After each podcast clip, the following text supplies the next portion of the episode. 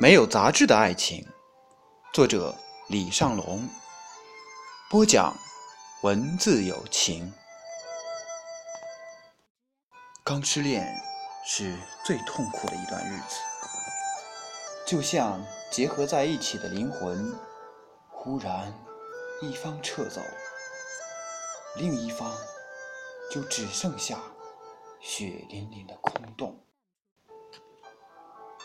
我安慰过很多失恋的朋友，夜深人静，跟他们讲故事，陪他们喝酒，与他们聊天，直到失恋这件事情真的发生在我的头上。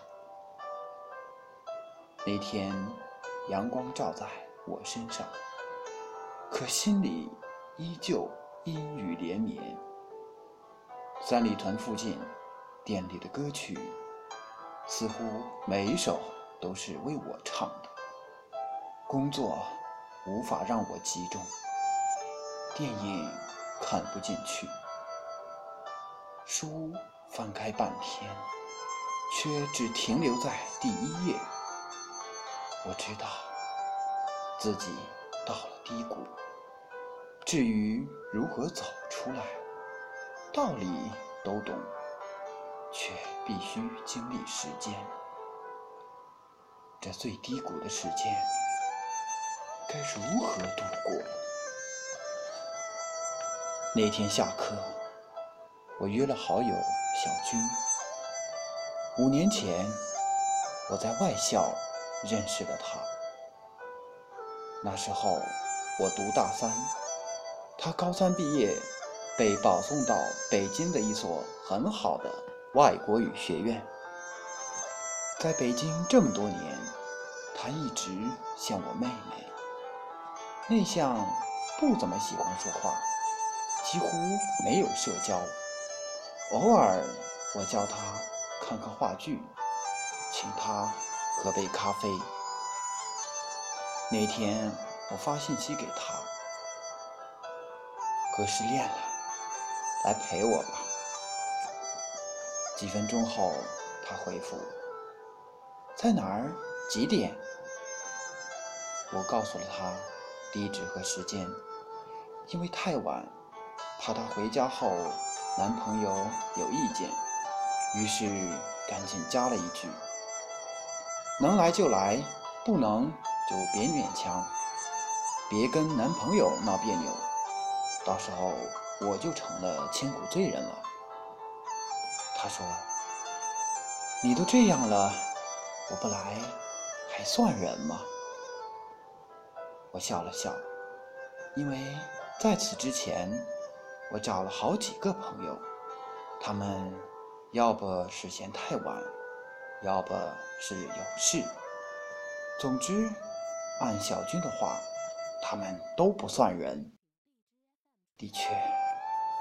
我都这样了，你们还不陪我喝酒，还算人吗？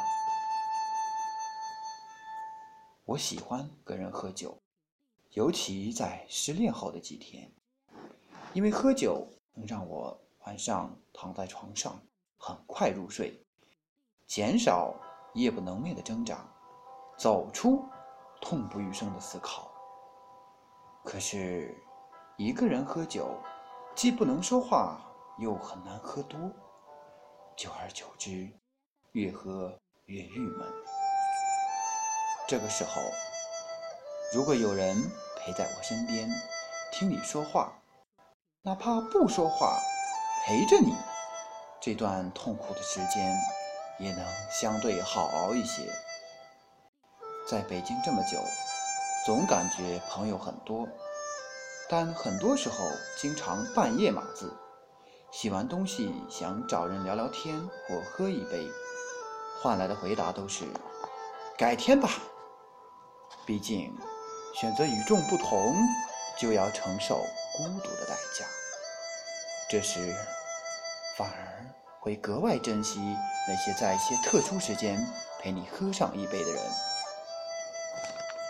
小军好像刚加班回来，他风尘仆仆地坐在酒吧里等着我。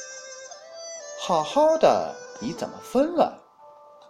我说：“别问，哥不是让你来安慰我的。”他说：“太好了，我最不会安慰人了。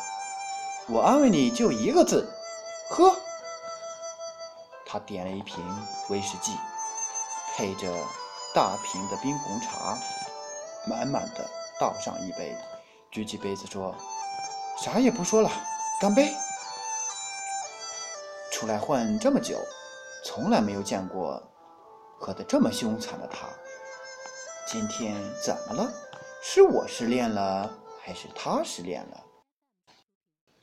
我喝了一口，他继续叫嚣着：“哎哎哎，我都干了，你那里养金鱼呢？”我疑惑地看着他，喝完了杯子中的酒，说：“你最近还好吧？”他倒满了酒，说。你问哪方面？我说，你不是在一家公关公司上班吗？他说，是啊，上个月辞了。我问，为什么？他说，准备出国读书。我继续问，考得怎么样？他说，托福一百一，GRE 三百二，发挥一般吧。我点点头说。挺不错的成绩，能申请学校了。可问题是，为什么要出国啊？工作不是挺好的，感情不是也挺稳定的，怎么了？